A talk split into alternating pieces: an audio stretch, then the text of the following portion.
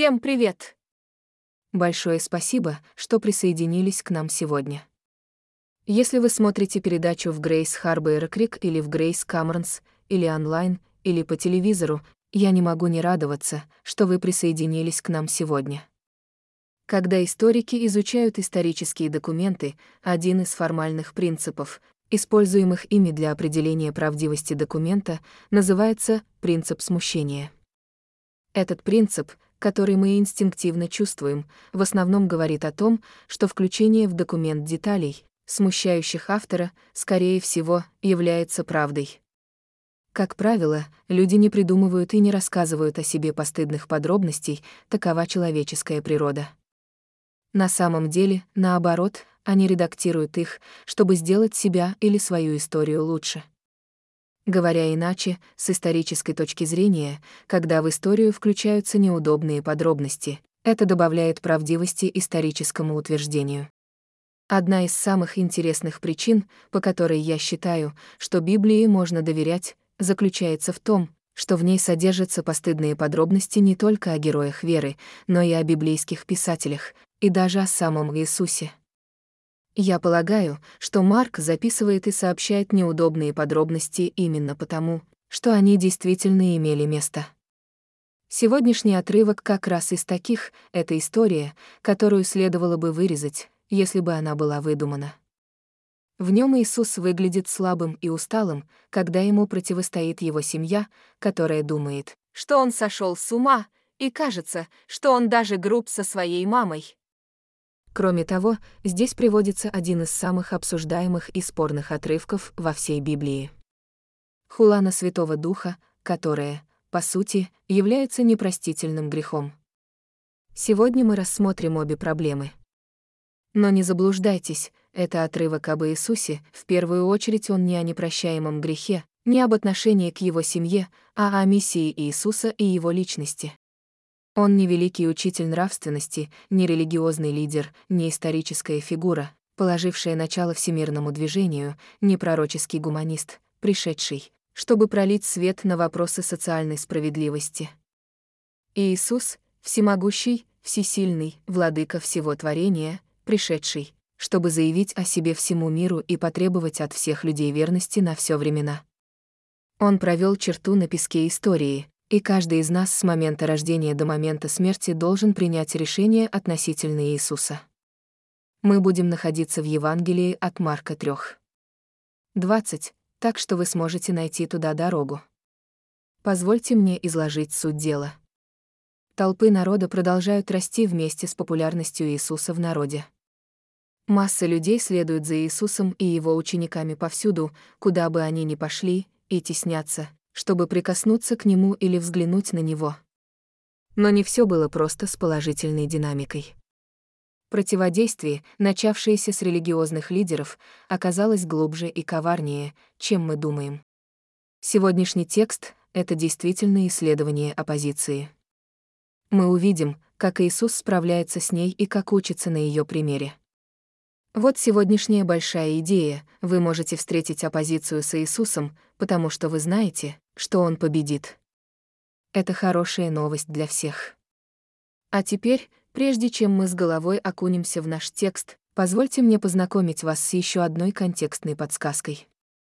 Это литературный прием, который Марк использует на протяжении всего Евангелия, и делает он это по очень конкретной причине которая помогает нам читать и интерпретировать определенные отрывки. Он называется брикетинг или техника сэндвича. Грубое определение, просто история вставляется в середину другой истории так, что они интерпретируют друг друга. Получается такой сэндвич. И мы должны обратить самое пристальное внимание на историю, вставленную в середину, потому что она проливает свет на то, что на самом деле происходит в основной истории. Так, в сегодняшнем отрывке Марк начинает с неприятной встречи с семьей Иисуса в трех. 20-21 возвращается и заканчивает этой же встречей в 31-35, а в середине находится одно из самых четких описаний духовной войны во всей Библии. Марк хочет сказать, что любая попытка сбить с пути или перенаправить истинную миссию Иисуса даже со стороны его семьи, даже со стороны его учеников, относится к категории сатанинской оппозиции, как это обнаружит Петр в главе 8, когда Иисус скажет «Отойди от меня, сатана». Итак, то, что кажется противодействием со стороны его семьи, Марк считает духовным противодействием. Давайте посмотрим на Марка 3, 20-35, и вы увидите сэндвич. И пошел он домой, и опять собралась толпа, так что не могли даже есть. И, услышав это, родные его вышли схватить его, ибо говорили, он не в своем уме. И книжники, спустившиеся из Иерусалима, говорили, он одержим Веельзевулом и князем бесовским изгоняет бесов. И, призвав их к себе, сказал им притчами, как может сатана изгонять сатану. Если царство разделится само на себя, то царство это не устоит. И если дом разделится сам против себя, то дом тот не устоит. И если сатана восстал сам против себя и разделился, то он не может устоять, но приходит к концу. Но никто не может войти в дом сильного и расхитить его имущество, если прежде не свяжет сильного. Тогда он действительно может разграбить его дом. Истинно говорю вам, сынам человеческим простятся все грехи и хулы, какие бы ни произносили они, но кто хулит Духа Святого, тому нет прощения, но он повинен в вечном грехе, ибо они говорили, он имеет нечистого духа. И пришли мать его и братья его, и, стоя вне дома, послали к нему и позвали его. И собралась вокруг него толпа, и сказали ему, «Мать твоя и братья твои на улице ищут тебя». Он же сказал им в ответ, «Кто моя мать и мои братья?» И, оглядев сидевших вокруг него, сказал, «Вот мать моя и братья мои». Ибо кто творит волю Божию, тот мне брат и сестра и мать.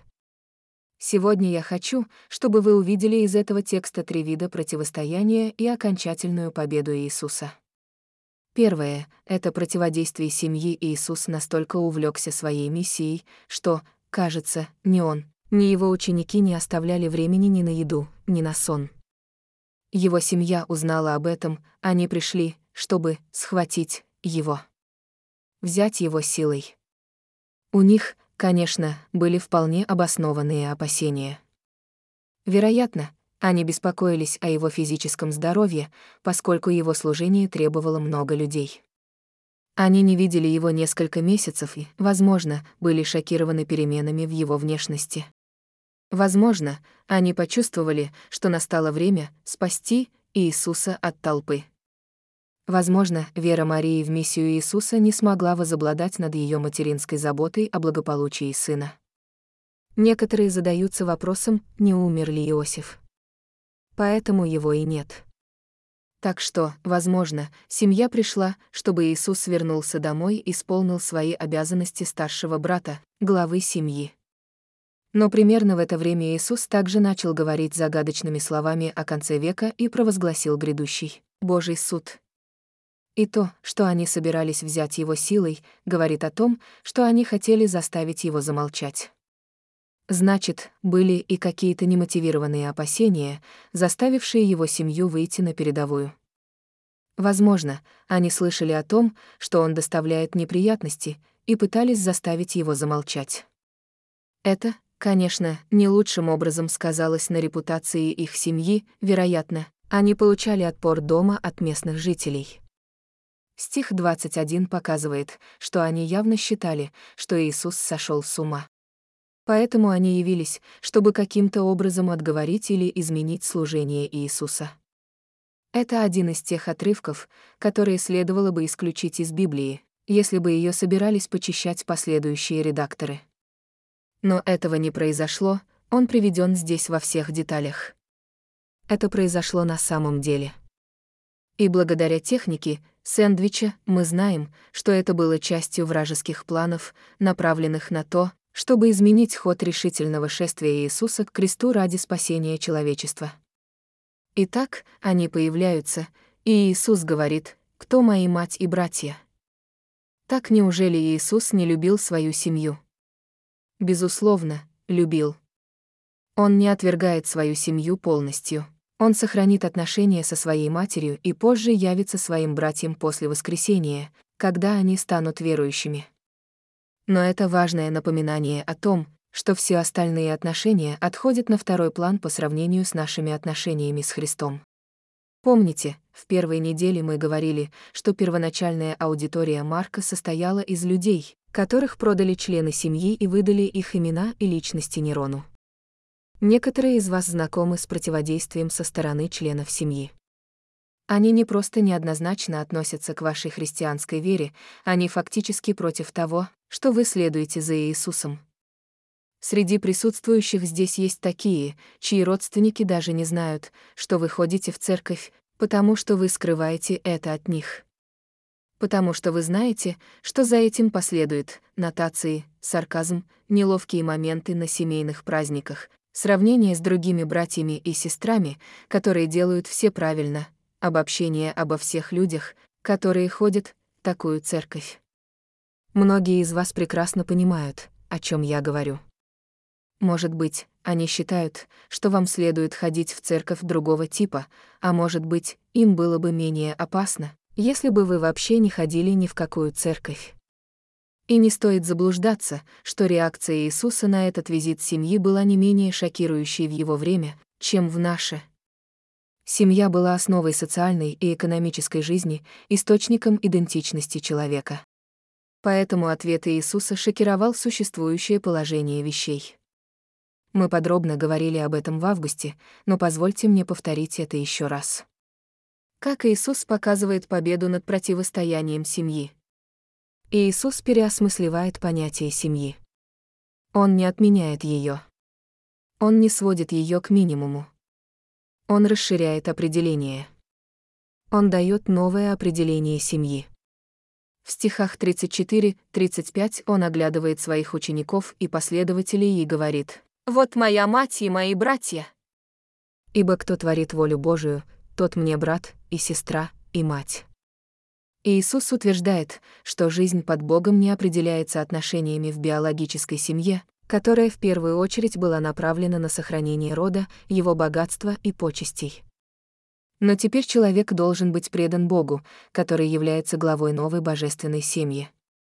И стать членом этой семьи теперь могут все люди, независимо от расы, сословия и пола. Позже Иисус скажет, что в новом сообществе верующих, в церкви, вы обретете отношения, подобные семейным, которые с лихвой восполнят все, что вы могли потерять ради Христа. Он предвидит, что люди, потерявшие свои семьи ради Его царства в этой жизни, обретут большую и крепкую семью, которая будет любить их, поддерживать и заботиться о них. Он продемонстрировал это на примере своей собственной семьи. В потрясающей сцене у подножия креста Иисус распорядился, чтобы за Марией ухаживал его ученик Иоанн. По слову Христа Мария и Иоанн стали друг для друга семьей и проявляли всю ту верность и преданность, которую мы ожидаем от биологических матери и сына. По слову Иисуса, те, кто не принадлежит к одной биологической семье, объединяются в духовную семью на уровне близости, который соперничает, а иногда и превосходит уровень близости тех, с кем вы связаны кровными узами. В этом переосмыслении мы обнаруживаем, что Бог устроил Вселенную так, что все работает лучше, включая семейные отношения, когда Его слава является нашим единственным приоритетом. Итак, Иисус справился с семейным противостоянием и показал окончательную победу, переосмыслив понятие семьи. Второй вид — противодействие и религиозная оппозиция в стихе 22 действия переносится на раздраженных учителей. Закона из Иерусалима. Фарисеи послали нескольких своих помощников, называемых книжниками, чтобы провести расследование, развенчать и свести на нет все, что связано со служением Иисуса. Ведь Иисус пришел не из системы, и его нужно заставить замолчать. Проблема в том, что когда они пришли туда, там происходило нечто такое, что они не могли объяснить, это было явно сверхъестественное. Но вместо того, чтобы приписать это Богу, они сказали, ну, наверное, он одержим самим сатаной. Этот случай является доказательством того, что человек может видеть чудеса воочию и все равно не верить. Иисус отвечает им двумя притчами о царстве, которое разделилось, и о крепости сильного человека. Ко второй мы вернемся через некоторое время. Но в притче о разделенном царстве Иисус указывает на очевидную нелепость их утверждений. Он говорит в 23 М, может ли сатана изгнать сатану? Очевидный логический ответ – нет. Во второй притче Иисус развивает эту мысль, говоря, нет, это не гражданская война между демоническими силами, и да, я не из системы, но пришла более сильная сила, сильнее даже сатаны. К сожалению, религиозные лидеры не смогли разглядеть свою гордыню и решили, что раз Иисус пренебрег их святыми устными традициями и не подчинился их авторитету, то единственное объяснение — это то, что он, должно быть, тайный агент сатаны. Как Иисус демонстрирует победу над религиозной оппозицией? Иисус демонстрирует, что религиозное образование не гарантирует веры. На самом деле, они не только видят все его дела и не имеют веры, но и совершают вечный и непростительный грех. За эти годы у меня было очень много бесед с людьми на эту тему. Люди в смятении говорят, «Мне кажется, я совершил непростительный грех, и Бог ни за что не простит меня». Я говорил ужасные вещи Богу и о Боге, когда был в очень темном месте.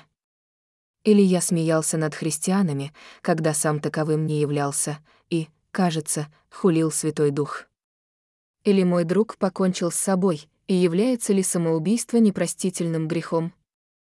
Давайте заглянем 28М и посмотрим, что именно говорит Иисус. Истинно говорю вам, сынам человеческим простятся все грехи и всякая хула, какую бы они ни произнесли, но кто хулит Духа Святого, тому нет прощения, но он повинен в вечном грехе, ибо они говорили, у него дух нечистый. Что именно здесь происходит? Что именно делают эти религиозные лидеры, к которым взывает Иисус? Ну, они берут дело Божье и приписывают его сатане. Они демонстрируют, насколько далеко зашли в своем мышлении. С этой идеей связан еще один отрывок из послания к евреям 6, где описывается тот, кто уже никогда не будет возвращен к покаянию. И о каком грехе идет речь в обоих случаях? Что такое непростительный грех? Богословское слово — окончательное отступничество.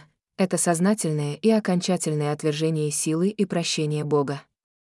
Это когда ты сопротивляешься ему настолько решительно, что он оставил тебя, и ты уже не сможешь покаяться до конца своей жизни. От себя добавлю, что самый верный признак того, что вы не совершили непростительный грех, это страх, что вы могли его совершить. Иными словами, если вы опасаетесь, что совершили этот грех, значит, вы его не совершили, потому что ваше беспокойство само по себе является доказательством того, что ваша душа еще не достигла состояния окончательного отступничества. Вот некоторые вещи, которые не являются непростительным грехом. Вербальное богохульство или другие слова, которые вы можете произнести. Свидетельство самого апостола Павла доказывает, что богохульство может быть прощено. В первом послании к Тимофею 1. 13 он говорит, хотя я и был богохульником, но за то, что я действовал по неведению и неверию, я был помилован. Убийство, неверность, сексуальная распущенность, Бог давно прощает эти грехи.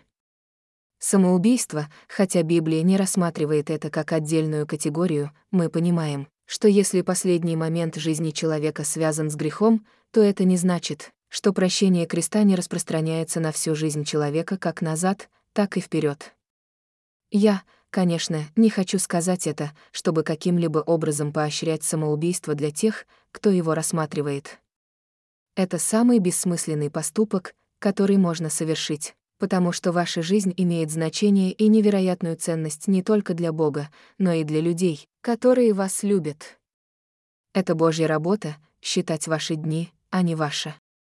Но я хочу, чтобы это послужило утешением для тех, кто потерял близких в результате самоубийства. Меня поражает количество людей, которые считают, что один этот поступок обрекает человека на ад. Крест продолжает действовать даже в последний бессмысленный момент жизни человека. Итак, что же такое хулана Святого Духа? Иисус очень точно определил этот грех. Оно было адресовано конкретной группе религиозных лидеров. И в чем же заключалось их преступление? Они сознательно приписывали дьяволу то, что, по их мнению, было делом Божьим. Они делали это ради собственной выгоды, и Иисус знал, что они никогда не раскаются. Мы никогда не узнаем, совершил ли кто-то этот грех. Возможно, при последнем вздохе они раскаиваются. Этот грех относится только к тем, кто до самого конца верил, что Божья сила и прощение не действуют. И Иисус знал, что книжники относятся к этой категории. Поэтому позвольте мне еще раз четко сказать. Кровь Христа по-прежнему действует. Его прощение чистое и сильное. Он отдал свою жизнь, чтобы покрыть все ваши грехи. Послушайте Римлянам 5. 5 Божья любовь излилась в наше сердце через Святого Духа, данного нам. Ибо, когда мы были еще немощны, в надлежащее время Христос умер за нечестивых. Ибо едва ли кто умрет за праведника, хотя, может быть, за хорошего человека и решился бы умереть. Но Бог проявляет свою любовь к нам в том, что, когда мы были еще грешниками, Христос умер за нас. Итак, если мы оправдались Его кровью, то тем более спасемся им от гнева Божия. Ибо если мы, будучи врагами, примирились с Богом смертью Сына Его, то тем более, примирившись, спасемся жизнью Его. Более того, мы радуемся о Боге через Господа нашего Иисуса Христа, через которого ныне получили примирение. Библия говорит, что получить это прощение очень просто. Если ты исповедуешь свой грех, то Он верен и праведен и простит тебе грех твой, заметьте, Он не добавляет, если только ты не совершил непростительного греха. Искупительная смерть Иисуса покрыла все грехи. В этом заключается благая весть Евангелия. Итак, Иисус столкнулся с семейным противостоянием и продемонстрировал победу, переосмыслив понятие семьи. Он столкнулся с религиозной оппозицией и одержал победу, показав, что религиозное образование не гарантирует веры. Третий вид оппозиции.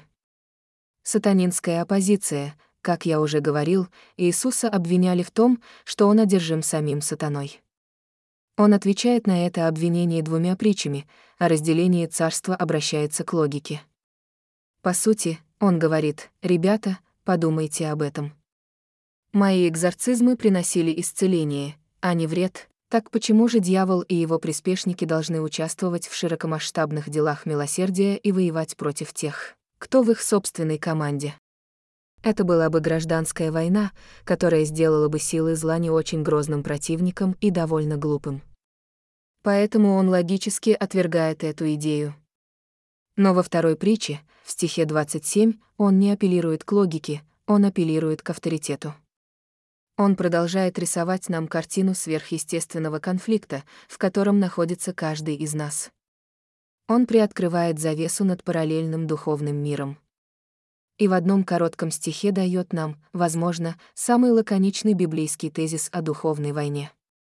Он уже начал вести эту войну с силами тьмы еще в первой главе, в пустыне и в своем первом столкновении с искушениями сатаны. И вот теперь он описывает эту битву, которая будет бушевать не только в этом Евангелии, но и на протяжении всей истории, в наши дни и далее, но это битва с предрешенным финалом.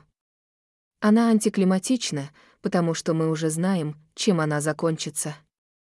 Давайте еще раз прочитаем стих 27. Но никто не может войти в дом сильного и расхитить его имущество, если не свяжет прежде сильного. Тогда он действительно может расхитить дом его. Здесь мы видим образ сатаны как правителя этого мира. Сильный человек — это сатана. И он силен до поры до времени. И у него есть дом, и у него есть имущество. Его дом — это его владение, это его территория, и сейчас его владение — это этот мир. Он стремится удержать его. А товары, которые защищает сильный человек, это люди, дети Божьи, люди, которые оказались в плену у сатаны. Но тут появляется он. И он — полная противоположность никому. Он — тот, кто достаточно силен, чтобы войти в дом сильного человека и разграбить его имущество. Он — Иисус. Он тот, кто сильнее сильного человека. Фактически, Он — связующее звено сильного человека. Иисус способен догнать сильного человека, связать его в углу и спасти его детей из плена лукавого. На сцену вышел более сильный и могущественный, и это Спаситель. Любители кино могут увеличить масштаб этой картины, превратив ее в некое подобие «Властелина колец». Представьте себе величественную крепость, выходящую на пустынную равнину, и злого правителя в крепости, окруженного своими приспешниками. Он похож на военного вождя, в крепость которого вторгся превосходящий его по рангу генерал. Без особого труда генерал Аншев связывает его в углу и начинает грабить все его владение. Сатана — силач, но Иисус сильнее, и это даже не очень похоже на соревнование. Связывание очень важно. Духовная война — это, по сути, связывание сатаны. Эта тема, связывания, прослеживается во всем Писании. Сатана и его эмиссары были впервые связаны при падении ангелов с небес и заключены в этой сфере. Но даже если они имели определенный контроль на этой земле, как мы видим в книге Иова, им все равно требовалось разрешение Бога на определенную деятельность против его народа. Мы видели в повествовании об искушении Иисуса и еще больше в экзорцизме, что первый шаг Иисуса в борьбе с сатаной — это связывание. А окончательное связывание произойдет сначала в бездонной яме, а затем в огненном озере в Откровении 20. Но здесь, в этом тексте, мы получаем представление о более серьезной оппозиции, с которой сталкивается Иисус. С наступлением Царства Божьего Иисус сражается не только с мелкими тиранами и царями этой земли и их владениями, но и с царством сатаны, поработившим все человечество. Иисус пришел, чтобы освободить пленников. И послушайте, вы участвуете в этой битве. Я участвую в этой битве. Исход предрешен, но мы все равно в ней участвуем. У дьявола есть несколько предсказуемых схем, и каждая из них связана с названием, которое дает ему Библия. Он не слишком изобретателен, но настойчив. Итак, дьявол, лжец и схема, которую он использует, это отвлечение внимания. Он лжет и обманывает нас относительно того, что важно и не важно в жизни. И если ему удается занять нас и отвлечь на неважные вещи, мы пренебрегаем тем, что наиболее важно. Компетенция дьявола гораздо шире, чем искушение. Он заинтересован главным образом в распространении заблуждений. Вот почему первым предметом доспехов, которые Павел упоминает для защиты от козни дьявола, является пояс истины. Ложь сатаны не может противостоять истине так же, как ночная тьма не может противостоять свету восходящего солнца. Во-вторых, дьявол — это разделитель, то есть разделитель по категориям, и схема, которую он использует, — это раздор. Задача сатаны для этой планеты, для этой страны, для нашего города, для этой церкви, для вашей семьи — разделять и разрушать. Сатана любит устраивать заговоры одной политической партии против другой, одной расы против другой, одной нации против другой, одного члена семьи против другого, супругов против супругов, братьев и сестер против братьев и сестер, детей против родителей, начальников против подчиненных, соседей против соседей. Раздор — одна из его любимых игровых площадок. И, наконец, дьявол, убийца и схема, которую он использует, это разрушение. Иногда сатана ведет полномасштабную атаку. Он с удовольствием навлекает на народ Божьи болезни, недуги, несчастные случаи, увечья, сердечные страдания и даже смерть. Это и есть полномасштабная атака сатаны. Как и в случае с другими примерами противодействия со стороны семьи и религиозных лидеров, возникает вопрос, как Иисус показывает победу над сатанинским противодействием. Знаете ли вы, каков ответ? Он довольно прост. Ответ таков — Иисус побеждает. Он — тот, кто может противостоять лукавому.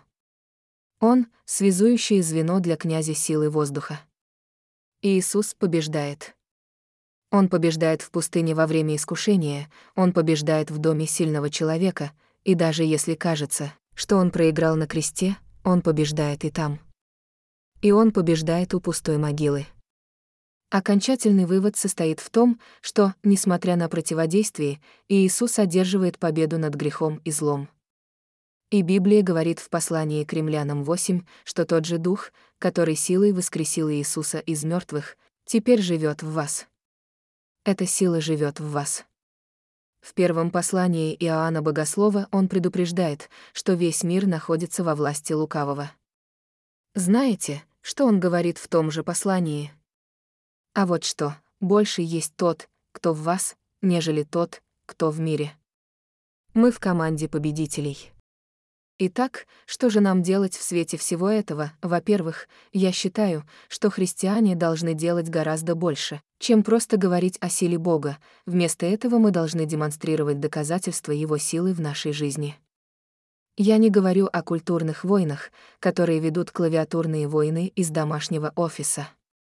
Я также не говорю о каких-то причудливых заклинаниях, фокусах и пасторах, которые размахивают молитвенными полотенцами, а люди падают ниц и затем просят денег.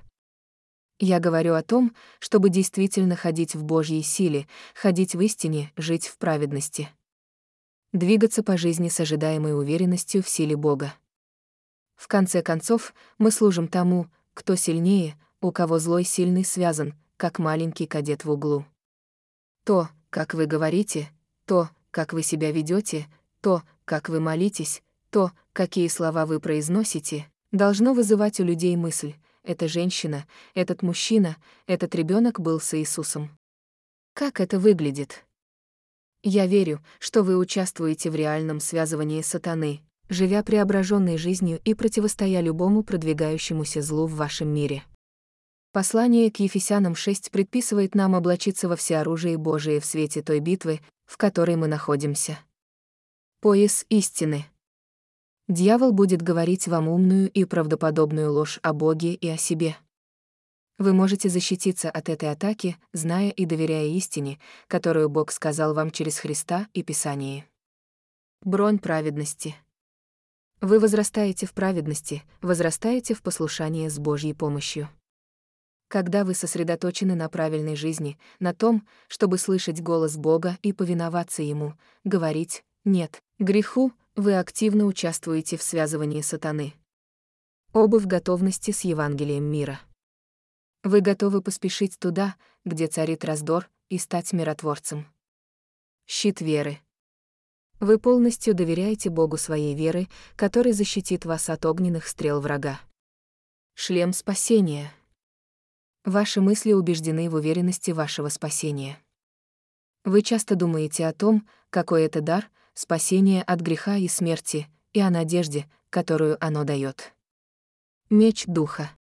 Это Слово Божье, на которое вы всегда можете положиться, чтобы дать отпор врагу, когда чувствуете, что на вас нападают. И мне очень нравится основная мысль этого отрывка из послания к Ефесянам 6 о доспехах Божьих и о духовной войне. Цель всего этого не в том, чтобы идти на штурм вражеского лагеря, не в том, чтобы взять следующий холм или возглавить следующее смелое духовное наступление. Я не уверен, что у большинства из нас есть силы или возможности сделать это прямо сейчас. К тому же именно это Иисус уже сделал с сильным человеком. Так какую же цель мы преследуем, готовясь к битве? Послушайте Ефесянам 6. 13. Итак, примите все оружие Божие, чтобы вам можно было устоять возле, и, сделав все, устоять. Просто стоять. Стоять твердо. Вам не нужно продвигаться вперед. Но стоять нужно. Броня поможет вам противостоять его замыслам. Мы говорили, что он использует отвлечение внимания, раздор и разделение, полное опустошение. Где вам нужно устоять? Христиане должны не просто исповедовать имя Иисуса — это делают даже демоны. Мы должны встать и противостоять злу во всех сферах нашей жизни. Где зло преобладает в вашей жизни, где присутствует духовное противостояние? В вашем доме, на работе. Где вы находитесь в компромиссном положении? Везде, где Дух Божий побуждает вас вооружиться и встать на защиту.